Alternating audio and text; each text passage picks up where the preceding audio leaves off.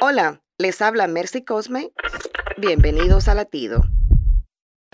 Sansón es sinónimo de fuerza física, pero debilidad moral.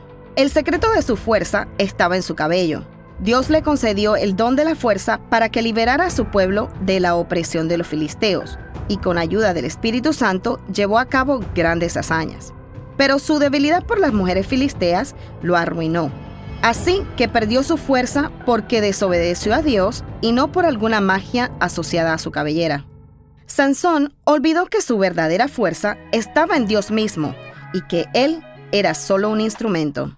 Asimismo, muchos creen que su fuerza o su buena suerte está asociada a los ejercicios, a su buena apariencia, a su salud, pero no, nuestra fuerza solamente está en nuestro Padre Celestial.